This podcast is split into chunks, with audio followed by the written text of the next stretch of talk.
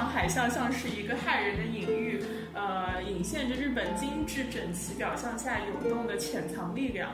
从苦难当中获得力量，然后你可以站起来，你可以变得更强大，对，这是更有力量。这是这是对于我觉得这是对于受害者，就是那个那些受害者的家属们一个更大的二次的伤害。对，这就是理解。我们并不只是简单的对人说接受事实，没有必要对他们说教。我们陪着他们，与他们一起前行，直到他们自己找到答案。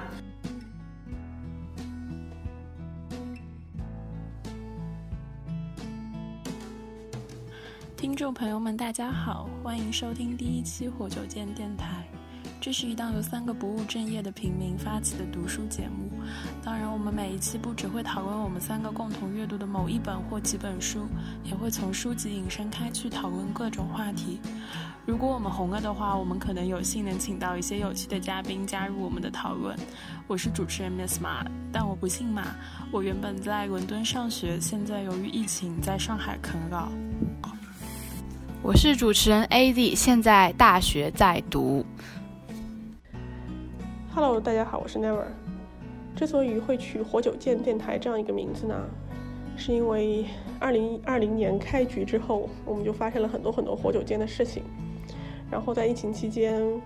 我觉得整个人可能也很焦虑吧，然后对未来产生了一些迷茫，不知道未来会怎么样。然后前两天我去听了阿特伍德的一个采访，他讲述了他在疫情期间的一些感受。呃，我也不知道为什么，我就是很希望去听到一个，嗯，八十多岁，然后经历过风风雨雨，而且我也很认可的一个作者。我觉得他是一个很很有智慧的长者。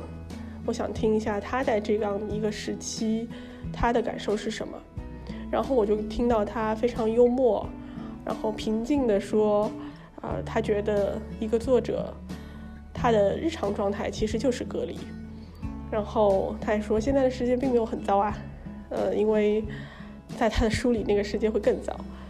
然后我听完之后，我就感到很安慰。然后我觉得，我们之所以会做这样一个电台，也是希望通过读书这样一个媒介，可以把大家链接在一起，然后去共同分享，共同去度过啊这样一段比较艰难的时刻吧。本期火酒间电台讨论的书籍是英国驻外记者理查德·劳埃德·帕里写的《巨浪下的小学》。理查德花费六年时间追踪调查日本311地震中一所小学的悲剧，这是一个撕开日本社会精致表象的心碎故事。简单讲述这个故事啊，就是大川小学七十五个学生当中，七十四人都死于一场海啸中。然后这在日本是很罕见的，因为日本作为一个多灾难的国家，小学本来应该是最安全的地方。对。但是偏偏就是在这场地震和海啸中，这所孩子的这所学校的孩子们几乎都死了，在有成年人陪同的情况下，老师错误的判断了逃生的途径，就是海啸来临的时候，他们应该往学校后面更高的那座山上走去，但是他们对海啸没有足够的认识。他们他们以为他们以为躲在学校里，或者说按照地震躲避地震的方法跑到平原上会更安全。对对对。但是但是恰恰应对地震的方式对应对海啸来说正好是相反的。对。他们迎面走向了巨浪。《纽约时报》对他的评价让我来念一下啊，这场海啸像是一个骇人的隐喻，呃，隐现着日本精致整齐表象下涌动的潜藏力量。呃，在日本富有秩序的美丽外表下，仍然存在我们看不见的力量统治着这片土地。他这本书的其实英文版的原名叫做《Ghosts of the Tsunami》。Tsunami 什么的？是海啸。对，就是海啸的幽灵。因为他讲的，他其实讲的不是这场灾难，而是灾难之后人们如何重建，然后如何如何治愈心中的创伤。但是，就是很神奇的是，日本人在这在经历了这么大的一场灾难之后，他们马上就要恢复一种正常、极其就是一种维持表象和平的一种秩序，就是好像是不自觉的，他们不想要表现出混乱，但我觉得这不是不一定只是日本人啊，我觉得我们现在也是。对啊，我就说东亚，就是就是整个东亚都是这样子的，整个东亚都在都在压抑这种情感，然后想要去马上回到一个正常的一种。就是就是当他们沉浸在悲伤之中的时候，甚至于不是我们自己去回想一下，我们在生活当中，如果你们在比如说你们发生了什么事情，你们陷入哀痛，对吧？就身边的人都会跟你们说不要难过，对，说不要难过，不要难不要难过，会过去，会好起来的。的。不要伤心。对啊，然后就好像大家会给你一个时间点，就觉得你好像可以难过个难过个，比如说一周一周两两周的时间然后这个时候应该就起来了呀，怎么还不好？然后在还不好之后就，就又会对你产生一种责怪，就想说这个人怎么还没有好起来？就是我觉得大家太把所谓的正常当做一个标准。哦，这就是佛学里面讲的呀。嗯，比如说喜怒哀乐，我们会认为只有喜和乐才是好的那个状态，但是怒和哀这种状态是不好的。所以说，呃，我们说要控制情绪。对对对嗯你不觉得现代心理学就是对人在进行规训吗？对对对吧就是说你要控制情绪，你要学会怎么 handle 自己这个情绪，然后怎么疏解它，怎么让自己回到那个正常的这个秩序当中去。但这就其实是对人的一种压抑压抑和异化啊，真的就是这样。所以为什么就是江旭林是就是一个非常年轻的学者，但在二零一六年的时候，他就呃那个上吊自杀身亡了。就是他其实是呃，他发现了自己的抑郁的状况之后，他不愿意去看呃求求助治疗，是因为他他担心，就是现代的所谓的什么心理学的治疗方式就是就是福柯的身体政治，这就是心理治疗，其实依然是身体政治个部分。他要规训你说，他觉得你心心情一直处于很 down 的状态，你不能做事，或者你有抑郁的倾向，你呃很消极，这个状态它就是一个。呃，是是错的状态，是要被纠正的。说就是现代的心理治疗，其实也是一种阶级特权，因为心理治疗很贵的，没有很少有人可以真的承受起这样一对一的这种辅助的治疗的，啊，这完全是自就是中产阶级的中产以上的人才会真的说，所以这也是为什么大家会对这个，比如说抑郁症有偏见有偏见，或者是有这个污名化，就会觉得，比如说有一些人，他会觉得你很娇柔造作，你怎么就、你怎么就抑郁了呢？就是你你得的像是像是你在得一个富贵病一样的，你就是闲的无聊了。是有人觉得他自己生活每天已经。就是精力交瘁，我哪有时间想这种情绪的问题？我根本没有时间悲伤，所以会觉得，比如说抑郁症，它是一种娇柔造作，然后并不觉得所有人都有抑郁症。对啊，所以我觉得这不是一个什么东亚的，但是东亚可能更突出一点但是这是其实是伴随着整个现代性发展的过程当中，其实大家对于大家对于正常的要求越来越高，然后不允许你表现出某种程度的不正常。对但是他认为，比如说你过分高兴、过分悲伤，都是有问题。对，都是不行的。我刚才看书里面讲，就他们的那个首相兼职人说，日本人凭借着顽强的意志，从二战的废墟中站了起来，努力恢复，成绩惊人，整个国家呈现出欣欣向向荣的景象。我毫不怀疑，日本将顺利度过这次危机，必将从灾难的余波中恢复过来，变得比从前更强大，比后世为后世创建一个更加充满活力、更美好的日本。然后就会觉得所有人都觉得苦难好像就是一种礼物，对对就是你可以从里苦，就从苦难当中获得力量，然后你可以站起来，你可以变得更强大，对，这是更有力量。这是这是对于我觉得这是对于受害者，就是那个那些受害者的家属们一个更大的二次的伤害。对，然后其实就比如说这个现象，其实也发生在我们现实的生活当中。对，如果你这样说的话，那我们是不是可以说林一涵所受到的这种非人的待遇也是也是对的吗？也是好的吗？我觉得很奇怪，就大家就是想要美化苦难。也不是美化苦嘛，我觉得是一种现代人追求安全的一种形式。就是我们确实是作为这场灾难的，嗯，第三者嘛，我们不是属于这个当中的那个人嘛。然后，那从我们的角度来说，迅速的 recover 过过来之后，我们还有我们我们所谓的更幸福的生活要去过。那我们也不希望这群人的悲伤会影响到我们的幸福，所以我们要求他们尽快，而且他们又是少数人，我们要求他们尽快的恢复，跟我们跟上我们的脚步，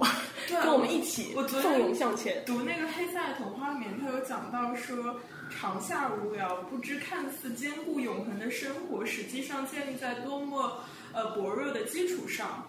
这就是就是这样子。所以，说我们都知道建立在很薄弱的基础上，但我们一定要快速恢复，让它看似坚固永恒。包括比如说我们现在所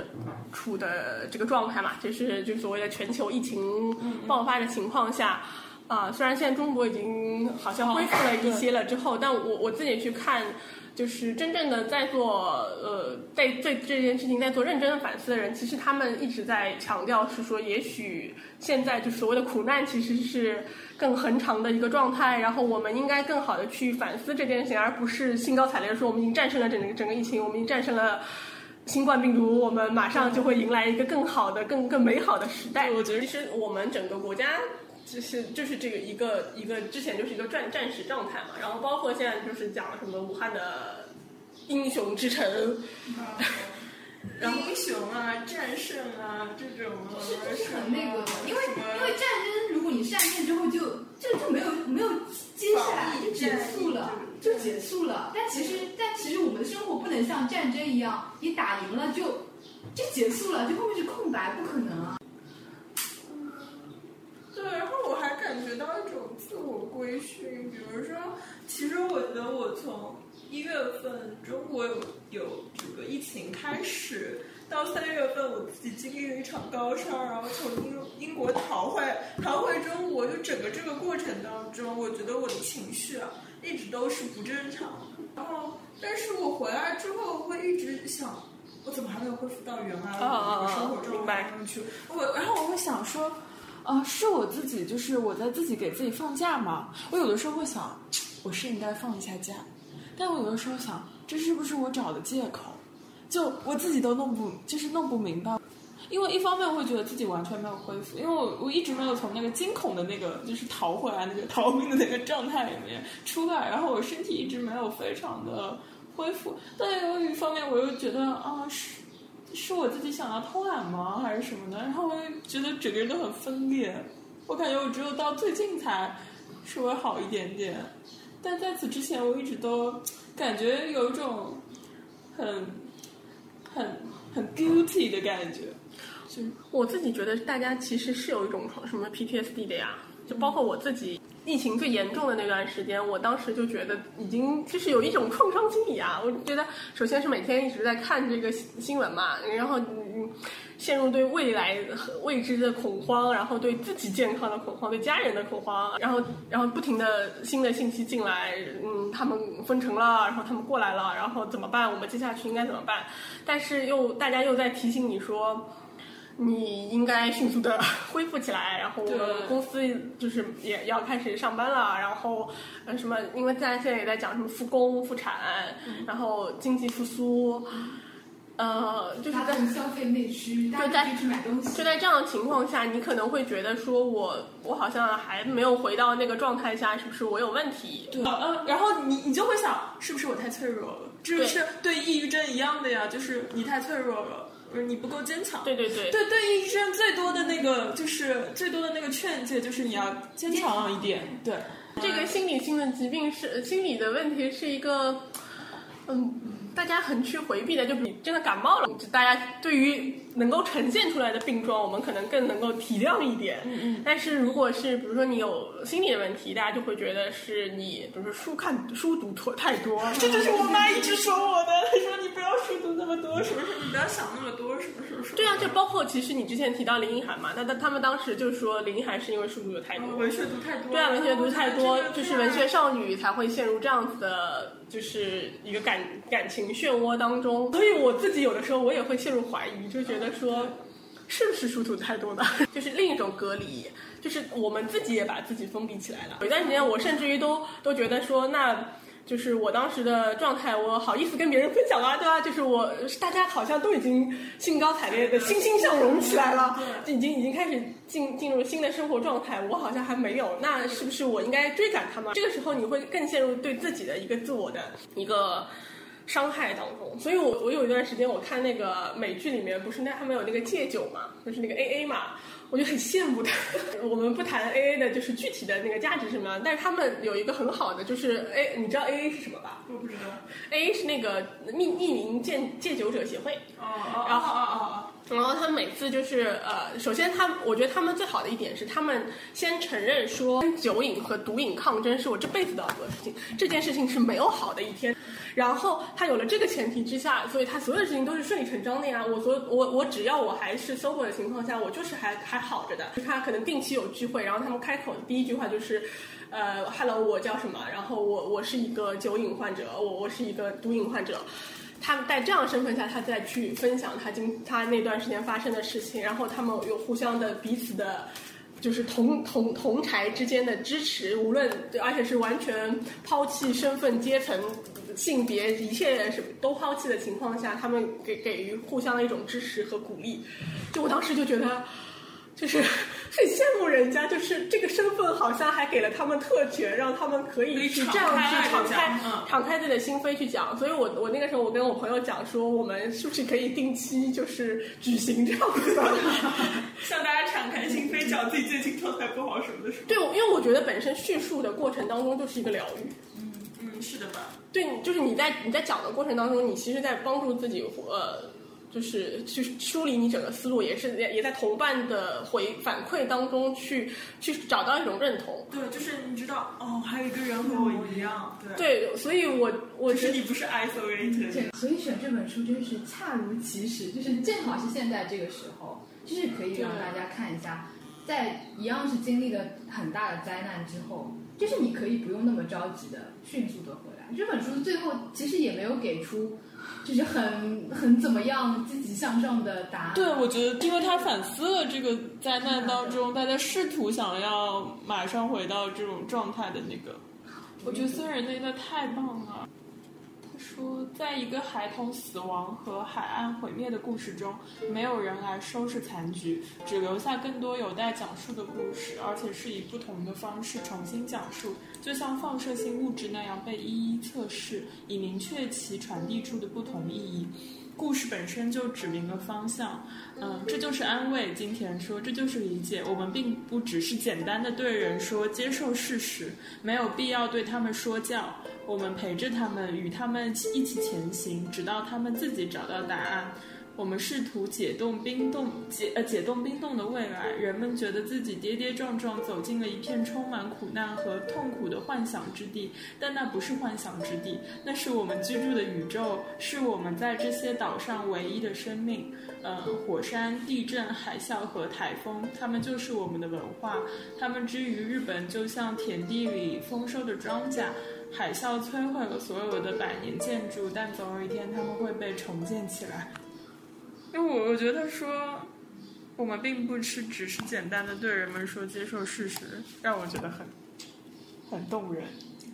你有没有觉得，就是他们其实呃有很多人最后就是寻求了超自然的嗯力量来安慰对安慰自己，我可以理解啊。我记得这个僧人好像有讲到，就是海啸发生那天晚上，不是有很多人到他的那个寺庙里面来避灾嘛？嗯，然后他好像望着那个星空啊，对对对，很美的一段。呃，当天晚上，东北地区的很多人在抬头看天空时，心中满是强烈的感觉。仰望星空，我对宇宙、我们周围和上方无限的空间开始有所认识。我觉得自己好像正望向宇宙，而地震就发生在那片广阔无垠的空间里。我开始理解，这就是整体的一部分。有什么大事发生了，但不论是什么事，都是完全自然的产物，是作为宇宙的一种机制而发生的。这个，哎，这个还蛮有劲的，就是。呃，就是在这次疫情当中，我有一个朋友，他是呃，他是中科院的，然后呢，他就是那种特别呃坚定的科学主义者，他的角度给了我非常多的安慰。在当时我很紧张的时候，他会用科学的角度来呈现跟我说，比如说新冠病毒它的传染性如果很高的话，那它的致死率就不会很高，就全部都是 facts，对吧？然后就就是我听了他之后这种讲法之后，我就觉得嗯。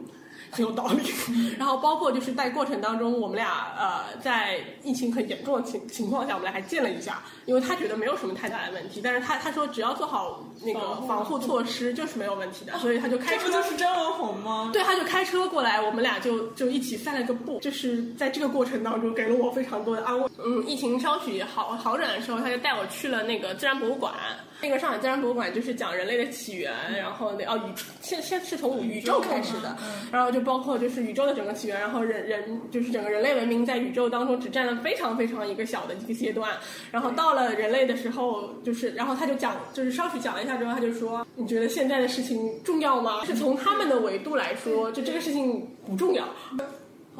嗯，不管是从人文的角度还是从科学的角度，最后当你看到整个宇宙的时候，你会觉得都不重要。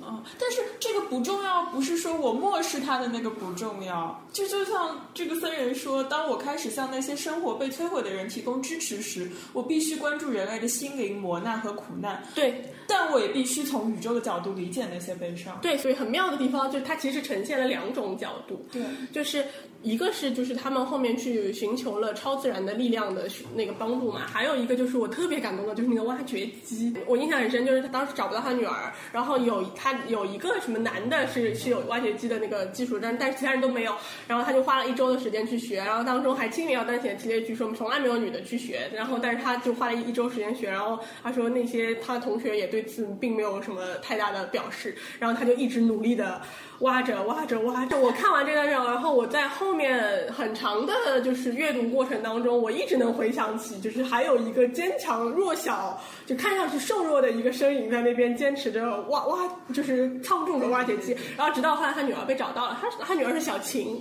然后找到了以后，他悲伤了一天还是两天之后，他又投入到了那个挖掘的工作当中，因为他还还还有别的还有别人的孩子还没有找到，对，所以我就觉得就是这两种力量，一个是真的是很现实的，就是就是力量和超市的力量，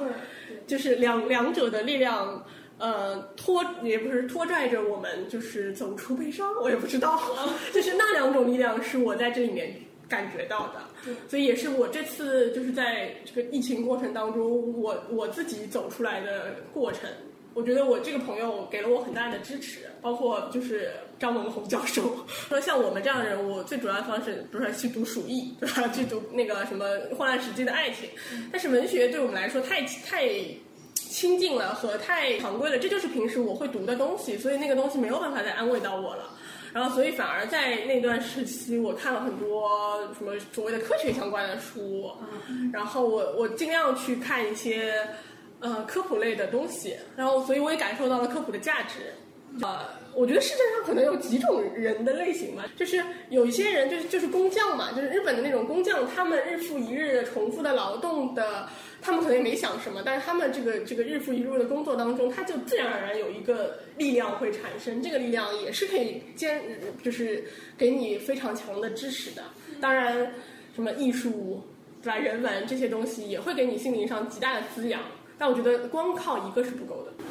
嗯，是这样。就像我之前读那个大灭绝时代，嗯啊，大灭绝时时代说是什么？大灭绝时代就是说，人类之前已经灭绝过五次了，我们正在经历第六次大灭绝。啊，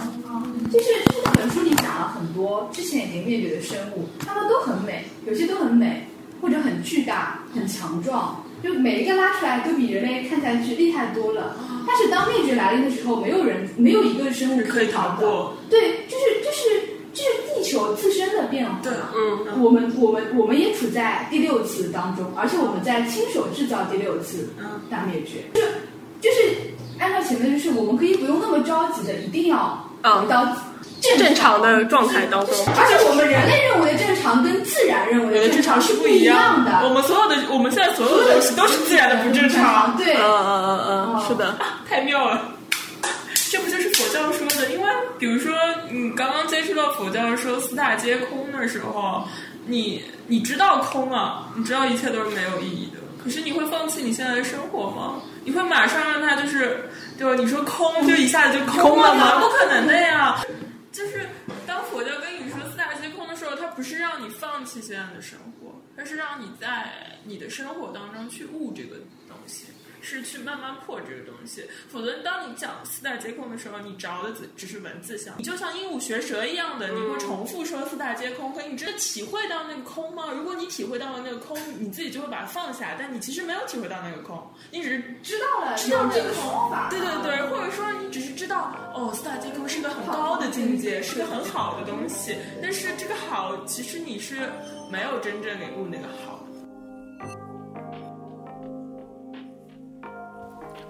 感谢收听活久见电台，可以在喜马拉雅、小宇宙、微信公众号、苹果 Podcast 和 Spotify 搜索“活久见电台”关注我们。祝你早安、午安、晚安。